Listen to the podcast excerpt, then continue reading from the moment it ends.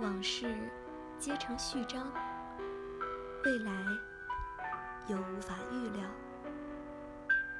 只有当下的每一天，才是我们可以把握的。正如林清玄在《和时间赛跑》这篇文章中写道：“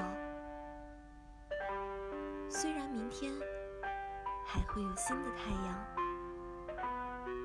但永远不会有今天的太阳了。若是我们遇事犹豫不决，总是想着，也许未来会有更好的，只是本末倒置。就算未来真的会有惊喜跳出，但是今天出现的那些喜悦与诗意，一旦忽视，就不会再有这一模一样的心情了。